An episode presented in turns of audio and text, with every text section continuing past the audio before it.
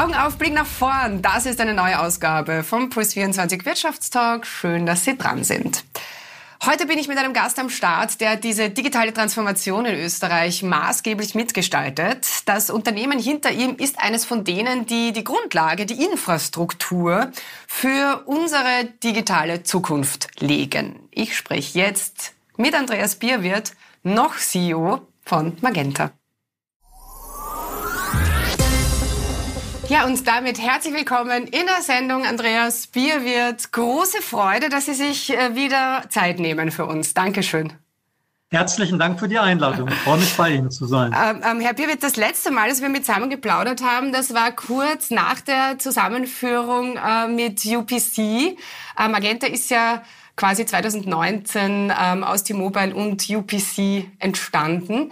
Äh, erzählen Sie mal, wie ist denn so die Bilanz nach diesen äh, ja, über drei Jahren jetzt? Wie läuft die Integration mit UPC? Also die Bilanz ist für uns eindeutig positiv. Wir haben jetzt gerade in diesem Jahr formal, kann man sagen, den Merger abgeschlossen. Wir haben quasi, was wichtig ist für den Eigentümer, die Ziele, die finanziellen Ziele, die wir uns gesetzt haben, alle erreicht oder sogar bei Weitem übererfüllt. Und auch, was das Komplexeste war, die IT der beiden Firmen auf eine neue gemeinsame Plattform zu heben, unlängst in den letzten Tagen abgeschlossen. Also das waren ganz, ganz wichtige Meilensteine, die die Firma nach innen brutal beschäftigt haben. Für mich aber, und ich glaube, das Wichtigste ist ja das, was beim Kunden ankommt.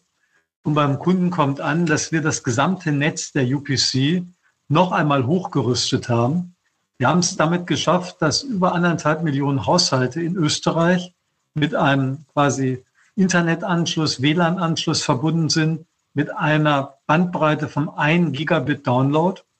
Das ist eine ganz wichtige Bandbreite, weil die gilt nämlich auch sozusagen als Kriterium, damit ein Land an die Gigabit-Gesellschaft, an die Zukunft angeschlossen ist. Und diese anderthalb Millionen Haushalte wurden entsprechend auf die Ebene hochgebracht.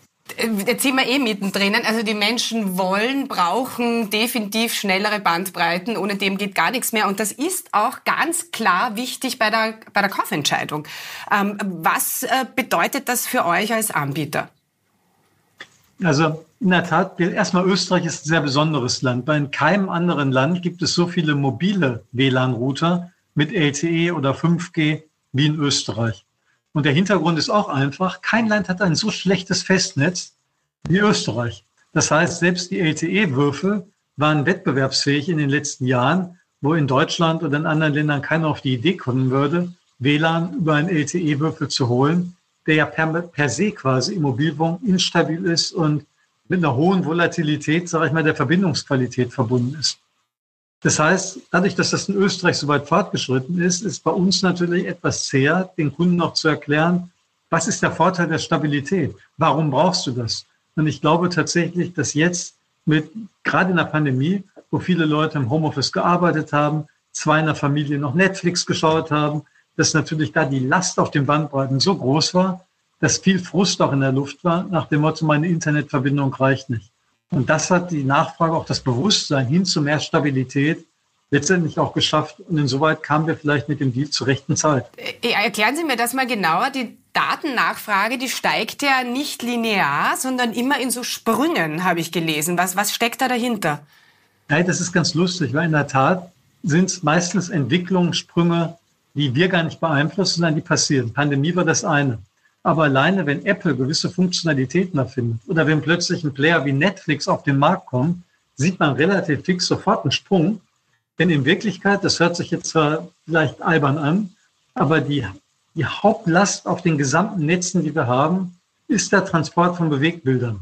Umso mehr Leute quasi Fernsehen oder Filme über das, über das Smartphone oder über ein iPad oder über einen Computer schauen, umso mehr steigt die Last an.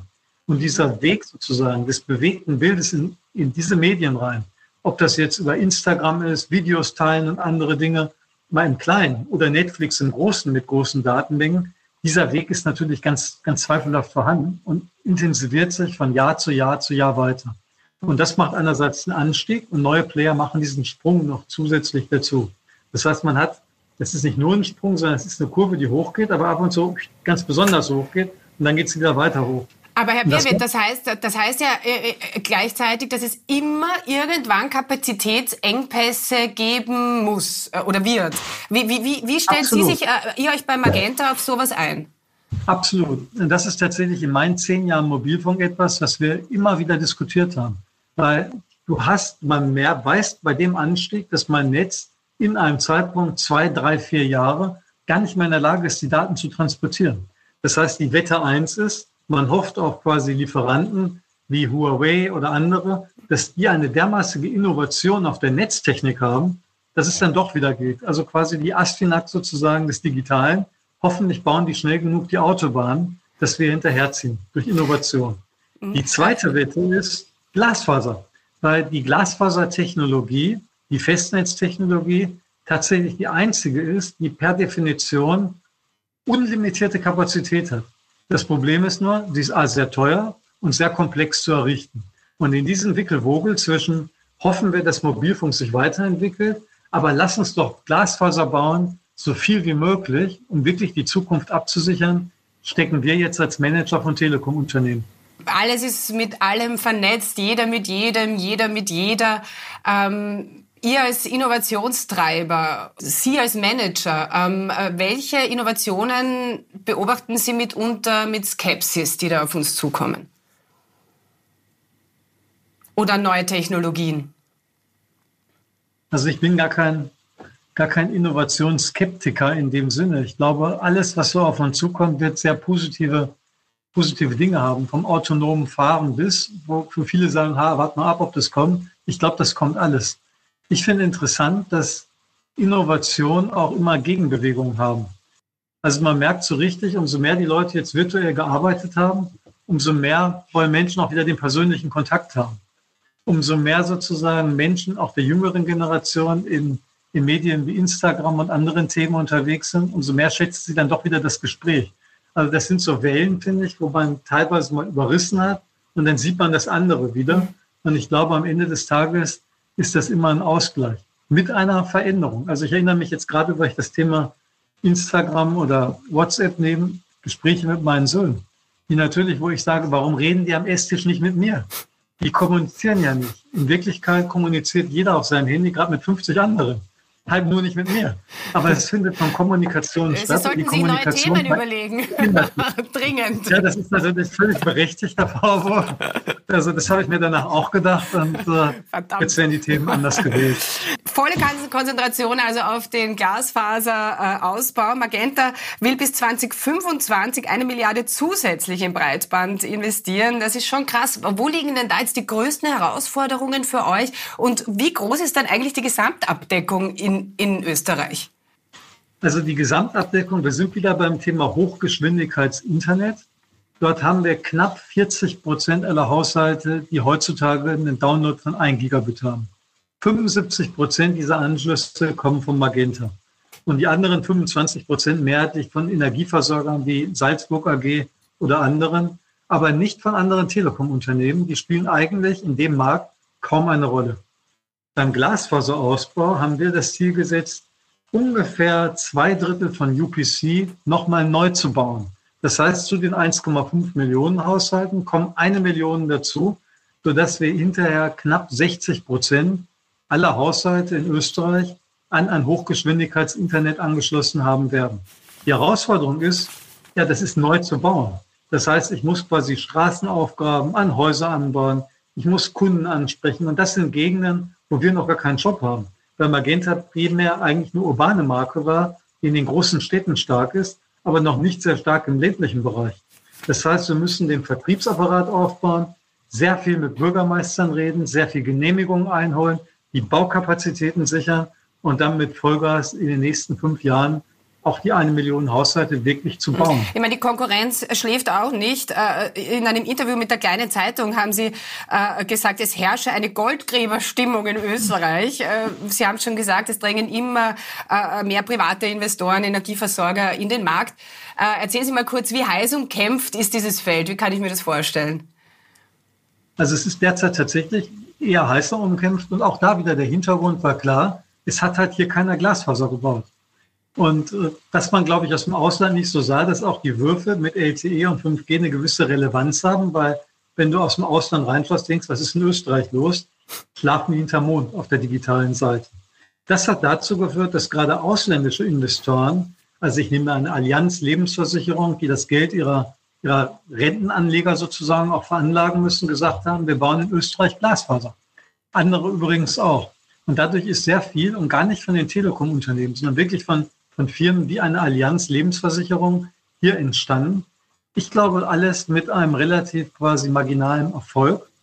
Bei A verlangen diese Firmen, dass erst gebaut wird, wenn 40 Prozent aller Menschen, die irgendwo wohnen, gesagt haben, ich will auch das Produkt, sonst wird gar nicht angefangen. Das ist diese berühmte durch, durch, Durchsatzquote, oder? Heißt die so? Ja, hm. genau. Das machen wir nicht, weil wir sind 100 Prozent überzeugt, du musst es erst bauen, dein Nachbar muss es haben und dann kommen die Menschen von allein. Und das ist ein Thema, wo wir auch glauben, die anderen jetzt überholen zu können.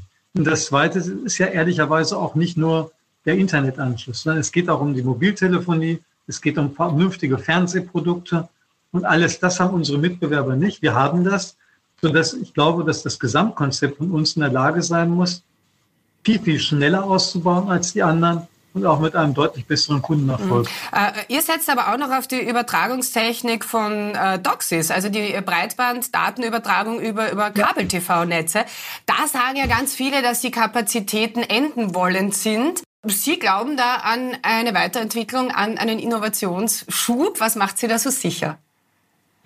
Also ich glaube gerade, das, danke, dass Sie es ansprechen. Es gibt dabei zwei Themen. Das eine ist sozusagen, ersetzen wir unser DOCSIS-Netz, was ein sogenanntes Koaxialkabel ist, also eher sozusagen noch auf, auf klassischen, nicht auf Glas, sondern auf klassischen Kupfertechnologien beruht, ersetzen wir das durch Glasfaser.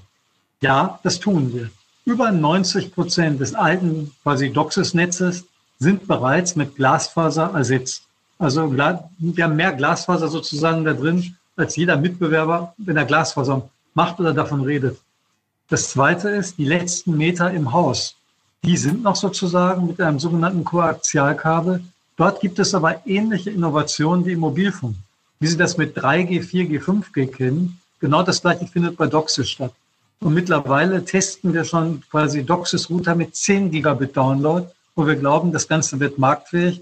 Deshalb an der Stelle ist eher gar nicht so sehr das Thema DOCSIS und das Thema der Übertragungstechnologie, der Bottleneck, sondern der Router. Mhm. Weil irgendwann kommen die, die WLAN-Router an physikalische Grenzen und wir sind mit den DOCSIS-Netzen weit hinter dem der Routergrenzen. Und ich glaube, die Innovationskraft muss jetzt in die Router gehen und gar nicht so sehr in die Netze. Weil ob du dann DOCSIS nimmst oder Glasfaser, ist am Ende des Tages eine Kundenqualität. Mhm.